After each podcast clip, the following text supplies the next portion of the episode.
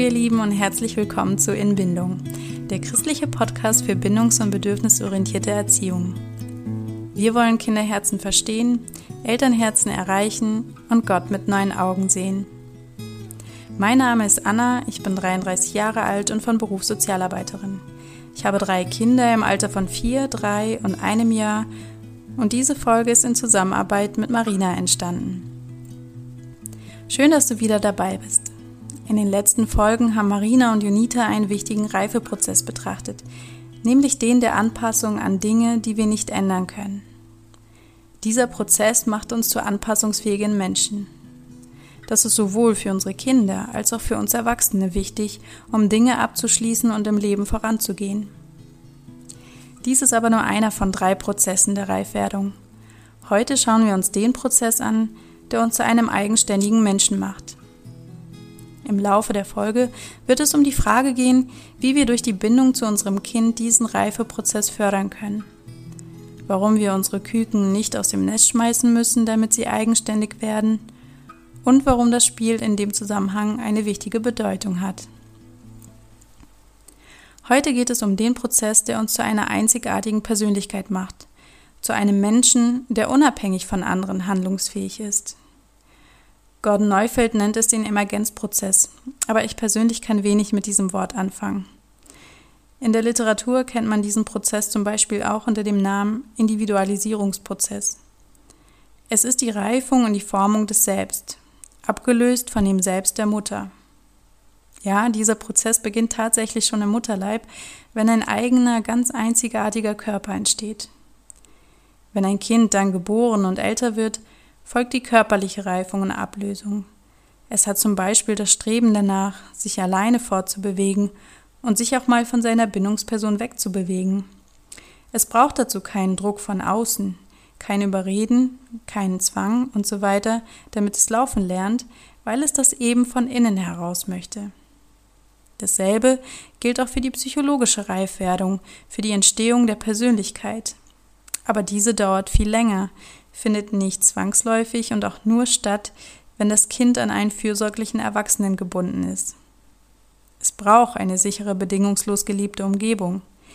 In dem Gefühl der Geborgenheit und der gesunden Abhängigkeit wachsen dem Kind sozusagen die Flügel der Unabhängigkeit. Ja, das klingt erst einmal irgendwie widersprüchlich. In der gesunden Abhängigkeit wachsen dem Kind Flügel der Unabhängigkeit, ist aber wichtig zu verstehen. Gordon Neufeld sagt, nur wer sich fallen lassen durfte, kann später selbstständig und selbstbewusst vorwärts gehen. Je tiefer die Bindungswurzeln sind, umso besser kann sich ein Kind zu einem unabhängigen, freien Menschen entfalten und dennoch verbunden bleiben. Denn Bindung bleibt unser Leben lang unser größtes Bedürfnis und sie ist auch hier wieder der Schlüssel zum Antrieb dieses Prozesses. Deborah McNamara schreibt in ihrem Buch wenn die Beziehungsbedürfnisse eines Kindes gesättigt werden, ist es erlöst von seinem größten Hunger und kommt zur Ruhe. Und damit wird es frei für echtes Spielen. Und im Spiel wachsen Kinder. Das heißt praktisch, im Spielmodus wachsen Kinder und lernen sich selbst kennen. Wenn ein Kind die Chance auf diesen Reifeprozess hatte, werden folgende Früchte in ihm sichtbar. Das Kind hat den Antrieb der Eigenständigkeit, und ist auch dann handlungsfähig, wenn es von seinen Bindungen getrennt ist. Das heißt, es kann selbst reflektiert denken und Entscheidungen treffen und ist nicht aufgeschmissen oder ganz verunsichert ohne den Beistand anderer. Es ist neugierig und wissbegierig. Es fühlt Langeweile mit kreativem Tun. Es lernt mit einem Entdeckungsdrang. Es übernimmt Verantwortung für sein Handeln. Es respektiert Grenzen anderer und würdigt Andersdenkende. Es will einzigartig sein. Es kann sich selbst kritisch reflektieren und vieles mehr. Wow, wer wünscht sich sowas nicht für seine Kinder und für sich selbst? Diese kreative, schöpferische Energie kommt von unserem Schöpfer, der genau so eine fantastische Fantasie in uns hineingelegt hat, wie er sie besitzt. Man sehe sich nur die Vielfalt in der Natur an. Genauso ist auch das Bedürfnis nach Autonomie und Selbstwirksamkeit in den Menschen gelegt und das stillte Gott, indem er den ersten Menschen Verantwortung über diese Erde gab, um sich um sie zu kümmern. Solange sie in der Bindung zu Gott ruhten, hatten sie praktisch eine lebendige Quelle, eine Energie, die aus ihnen strömte und sie zu einzigartigen, verantwortungsvollen Wesen machte.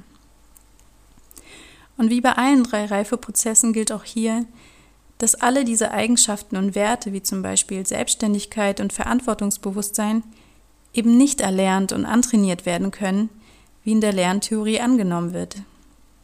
Sie sind Früchte und wachsen mit den guten Bedingungen von selbst, weil der Same dafür schon da ist. Es ist doch einfach unfassbar, wie ein winziges Samenkorn so viel Energie hat, dass ein über 100 Meter großer Mammutbaum daraus wachsen kann. Ebenso ist die Natur des Menschen solch ein Wunder, und wir dürfen darauf vertrauen. Ein Kind besitzt am Anfang noch nicht die Fähigkeit zum Laufen. Genauso ist es die ersten fünf bis sieben Jahre noch kein eigenes Selbst. Aber es hat diese Kraft, dieses Streben danach, das Streben nach Autonomie.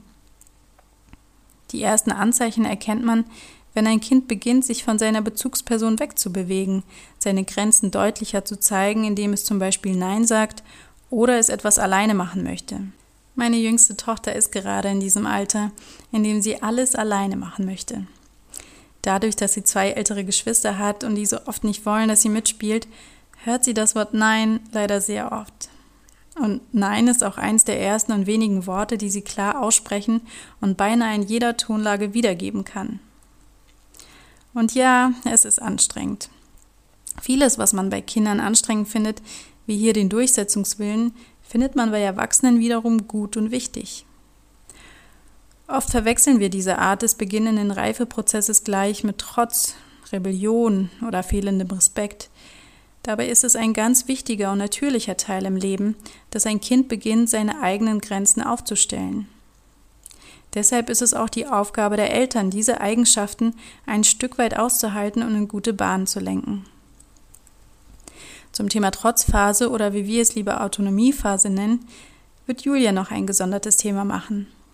Hier wollte ich nur erwähnen, dass es ein Reifezeichen ist und wir es nicht bekämpfen müssen, sondern lernen sollten, gut mit diesen schwierigen Phasen umzugehen. Das Streben nach Eigenständigkeit hat vor allem in der Autonomiephase einen Höhepunkt, wie auch in der Pubertät, wo Kinder sich nochmal ganz intensiv finden und unabhängig machen möchten. Welche Rolle spielt die Bindung also dabei, um unsere Kinder selbstständig und verantwortungsbewusst zu machen? Wenn du übrigens die Reihe über die sechs Bindungsstufen von Unita noch nicht gehört hast, empfehle ich dir, das unbedingt noch zu tun. Hier werde ich nur ein paar der Stufen erwähnen. Ich erkläre es mal anhand eines Beispiels. Als Ben gerade mal ein Jahr alt war, traf sich seine Mutter mit ihm und ein paar Bekannten. Ben war in einer fremden Umgebung und wollte weder von dem fremden Menschen auf den Arm genommen werden, noch von dem Arm seiner Mutter runter. Kurz darauf sagte eine um die Mutter besorgte Bekannte Er hängt zu sehr an dir. Ich glaube, für ihn wäre die Kita wichtig, damit er etwas unabhängiger und selbstständiger wird. Die Mutter ließ ihren Sohn weiterhin auf dem Schoß und drängte ihn weder zu den Leuten noch da zu spielen zu gehen. Nach vielleicht zehn Minuten ist er ganz von selbst vom Schoß gerutscht und begann neugierig die Gegend zu erkunden. Ich glaube, du verstehst schon, worauf ich hinaus will. Ben suchte die Bindung über die Nähe, und die Mutter gab ihm die Sicherheit und die Geborgenheit, die er brauchte. Erfüllen wir dem Kind diese Bedürfnisse, wird irgendwann der Drang der Exploration größer als die Angst, und ein Kind wird sich ganz von alleine von uns lösen. Ich erlebe jedoch oft, dass es für einige nach zu viel Abhängigkeit wirkt, besonders wenn ein Kind schon ein paar Jahre älter ist und dann zum Beispiel immer noch nicht beim Besuch spielen möchte. Und wir meinen dann, es wird Zeit, das Küken aus dem Nest zu schmeißen, damit es selbstständig wird. Es muss ins kalte Wasser, um mutiger zu werden. Ja, wenn wir so denken, dann übergehen wir die Grenzen unserer Kinder. Wir respektieren ihre Gefühle nicht und zwingen sie mit gut gemeinten Absichten zu Dingen, für die sie eben innerlich noch nicht bereit sind. Kinder haben ein gutes Alarmsystem und das ist auch für etwas gut. Wenn wir unserem Kind ständig vermitteln, mit ihm sei etwas falsch, es sei nicht mutig genug, nicht stark genug, nicht offen genug, dann wird sowohl das Alarmsystem beschädigt als auch das Selbstwertgefühl angegriffen. Und ein Kind könnte sich folgende Glaubenssätze einprägen. Mit mir ist etwas falsch. Ich kann meinen Gefühlen nicht vertrauen, wenn sie mich zur Vorsicht bewegen. So wie ich bin, mag man mich nicht. Ich kann bei niemandem Schutz suchen. Es ist das Gegenteil von dem, was Gott uns vermitteln möchte. In Psalm 36, Vers 8 steht dazu, Wie kostbar ist deine Güte, o Herr, bei dir finden Menschen Schutz und Sicherheit. Gott gibt immer zuerst das Gefühl der Sicherheit und Geborgenheit und vor allem er drängt uns zu nichts. Und daraus wächst im Menschen Vertrauen, freiwilliges Folgen, Kooperation und Mut. Ein Kind muss aber doch lernen, sich selbst anzuziehen, in seinem eigenen Zimmer zu schlafen, sein Zimmer aufzuräumen und so weiter. Und wenn wir es ihm nicht beibringen, wird es ja niemals selbstständig. So habe ich vor circa zwei Jahren auch noch gedacht.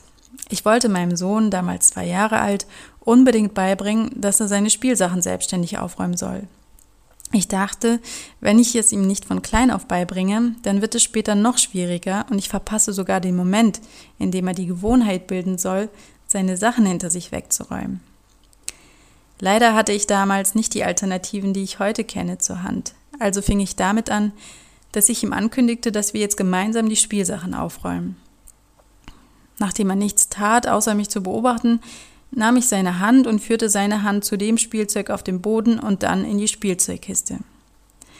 In den darauffolgenden Tagen wendete ich die Methode des Drohens und bis drei Zählen an. Nachdem ich ihm die Konsequenzen erklärt und bis drei gezählt habe und mein Sohn nicht mit der Aufräumaktion startete, brachte ich ihn zwar enttäuscht, dass es nicht geklappt hat, aber fest entschlossen von der Wirksamkeit dieser Methode in sein Zimmer. Ich ging raus und machte die Tür hinter mir zu. Was diese Trennung tatsächlich in meinem Sohn bewirkt hat, und zwar Angst und Schmerz, war mir nicht so sehr bewusst. Mein Sohn fing sofort an zu weinen und nach einer Weile kam ich rein und erklärte ihm erneut, warum er in sein Zimmer gehen musste, fragte ihn, ob er jetzt mit mir aufräumen möchte, und wir machten uns gemeinsam an die Arbeit. Ja, ein Kind wird in so einem Moment wohl zu allem einverstanden sein, um in die Nähe und die Liebe der Eltern wieder einzutreten und um weitere Konsequenzen zu vermeiden. Diese Motivation ist jedoch nicht intrinsisch, das heißt, sie kommt nicht von innen, sondern von außen durch Druck und Angst. Mit Selbstständigkeit und freiwilliger Kooperation hat es wenig zu tun, und erst recht nicht mit Wachstum, Beziehung und Bindung. Wie froh bin ich, von einer beziehungsvollen Alternative gelesen zu haben, die bis heute noch ihre Früchte trägt. Wie mein Sohn gelernt hat aufzuräumen, verrate ich dir in der nächsten Folge, wenn wir über Verantwortung reden. Meine damaligen Gedanken und Handlungen waren getrieben von Angst und Sorge, wie Marina es in der Podcast-Folge 2 beschrieben hat. Mein Kind wird verzogen und faul, wenn ich es ihm nicht mit Nachdruck beibringe, selbstständig zu sein und Verantwortung zu übernehmen. Überleg mal bei dir selbst, womit kämpfst du vielleicht gerade bei deinem Kind, damit es endlich lernt, selbstständiger zu werden, dein Kind aber partout nicht will? Wie sind deine üblichen Methoden dabei, es ihm beizubringen? Heißt beibringen, das Küken aus dem Nest zu schmeißen? Seine fürsorgliche Macht für Zwang und Strafen auszunutzen? Wie bleiben wir hier in Bindung mit unserem Kind? Ja, Kinder schwanken oft hin und her, in einem Augenblick alles alleine machen zu wollen und im anderen Moment die Hilfe der Eltern einzufordern. Kinder fragen häufig auch mal nach Hilfe bei Dingen, die sie eigentlich schon alleine können. Wie reagierst du darauf? Das musst du doch schon selbst können. Ja, wir sind manchmal genervt, regen uns auf, halten eine Standpauke, vergleichen es mit anderen Kindern, die es schon selbst tun und merken dabei gar nicht, dass wir genau hier ein Vorbild in Hilfsbereitschaft geben können und sollten. In Bindung zu bleiben heißt, den Kindern durch unser Verhalten das Gefühl zu geben, dass wir immer für sie da sind und ihnen immer helfen wollen. Wir haben die Befürchtung, dass Kinder faul werden, aber tatsächlich werden sie unsere Hilfsangebote mit der Zeit von alleine abweisen. Helfe gerne, ohne dabei zu meckern, und gib dem Kind gleichzeitig die Freiheit, wenn es selbst probieren möchte. Denn sonst kannst du zu einer sogenannten Helikoptermama oder Helikopterpapa werden. Das sind Eltern, die ihren Kindern nicht zutrauen, Angst um alles Mögliche haben und die Kinder über, überbehüten. Nichts erlauben und so weiter. Das ist nicht mit helfen gemeint. Ich hoffe, du verstehst den Unterschied. Wenn wir unseren Kindern erzählen, dass wir Gott immer um Hilfe bitten können, dass er immer für uns da ist, für uns einsteht, wenn wir was vermasseln, dass wir uns von ihm abhängig machen können, weil er für uns sorgt und so weiter, da muss sich das in unserem Vorbild zeigen, damit sie es auch tatsächlich fühlen und glauben können. Wenn wir bei unseren Kindern genauer hinschauen, sehen wir Kooperation und Versuche der Selbstständigkeit jedoch in ganz anderen Dingen, als wir uns das manchmal wünschen. Sie möchten beim Backen helfen, dabei helfen, eine Glühbirne abzudrehen, mit dem Messer zu schneiden oder die Schuhe zuzubinden, das Feuer anzuzünden, irgendwo alleine hochzuklettern und so weiter. Aber bei uns muss es gerade schnell gehen. Ja, das sind sicherlich nicht die Dinge, über die wir uns jetzt so sonderlich freuen, weil sie es eben noch nicht alleine schaffen würden und alles eben länger dauern würde, als unser fester Zeitplan es erlaubt. Wenn wir aber eine wertschätzende Haltung haben, dann werden viele Forderungen wegfallen und wir fangen an zu staunen über die Energie und den Entdeckungsdrang unseres Kindes, statt immer nur genervt zu sein über Dinge, die unser Kind noch nicht selbstständig tut und aus diesem Druck heraus gegen unser Kind anzukämpfen. Stattdessen können wir eine Ja-Umgebung schaffen. So oft wie möglich Ja zu sagen, ist der beste Weg, die kindliche Kooperationsbereitschaft kontinuierlich zu fördern. David Ashrick beschreibt in seinem Kurs Arise die Art und Weise, wie Gott dies tat. Was meinst du, wie viele Bäume im Garten Eden wuchsen? 50? 100? 500? Wir wissen es nicht, aber sie alle waren ihnen ohne Einschränkung erlaubt. Sie durften frei wählen, sich frei bewegen, nur ein einziger Baum war verboten, und das nur, weil er lebensgefährlich war. Gott gab das Verbot nur an der einen entscheidenden Stelle. Dasselbe brauchen unsere Kinder. Sie müssen sich in ihrem Zuhause wohl und frei fühlen. Das heißt zum Beispiel, dass wir es kindgerecht einrichten, dass wir das Kind Dinge ausprobieren lassen, auch wenn wir es für unnötig oder albern oder sonst was halten. Wir sollten mit Verboten und Einschränkungen sparsam sein und sie nur geben, wenn es wichtig ist und jemandem schadet. David Eschrick sagt, wenn Kinder nicht zu Hause Fehler machen und mit Unterstützung der Eltern daraus lernen können, weil sie nur Nein zu allem hören, können sie in späteren Jahren außerhalb des Elternhauses dazu neigen, zu allem Ja zu sagen und müssen dann auf härtere Weise und alleine aus den Fehlern lernen. Wir bleiben auch in Bindung, wenn wir den Prozess des Selbstständigwerdens nicht bewerten oder gar kritisieren.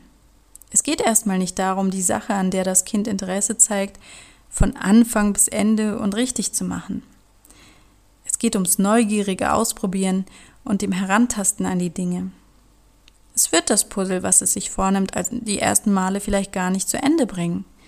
Es geht auch nicht um ein bestimmtes Ziel, sondern um die Freude am Spiel, und irgendwann wird es immer mutiger und ausdauernder. Hier möchte ich noch ein weiteres Beispiel aus meiner Elternschaft einfügen. Mein Sohn konnte seine Grenzen schon immer gut einschätzen. Wenn er einen Kletterturm zu hoch fand, dann ist er diesen einfach nicht hochgeklettert, auch wenn wir ihn übereifrig dazu motiviert haben.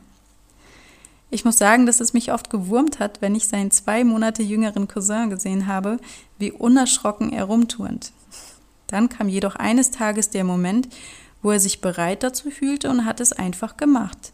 Und wir alle und vor allem er selbst waren sehr stolz auf ihn.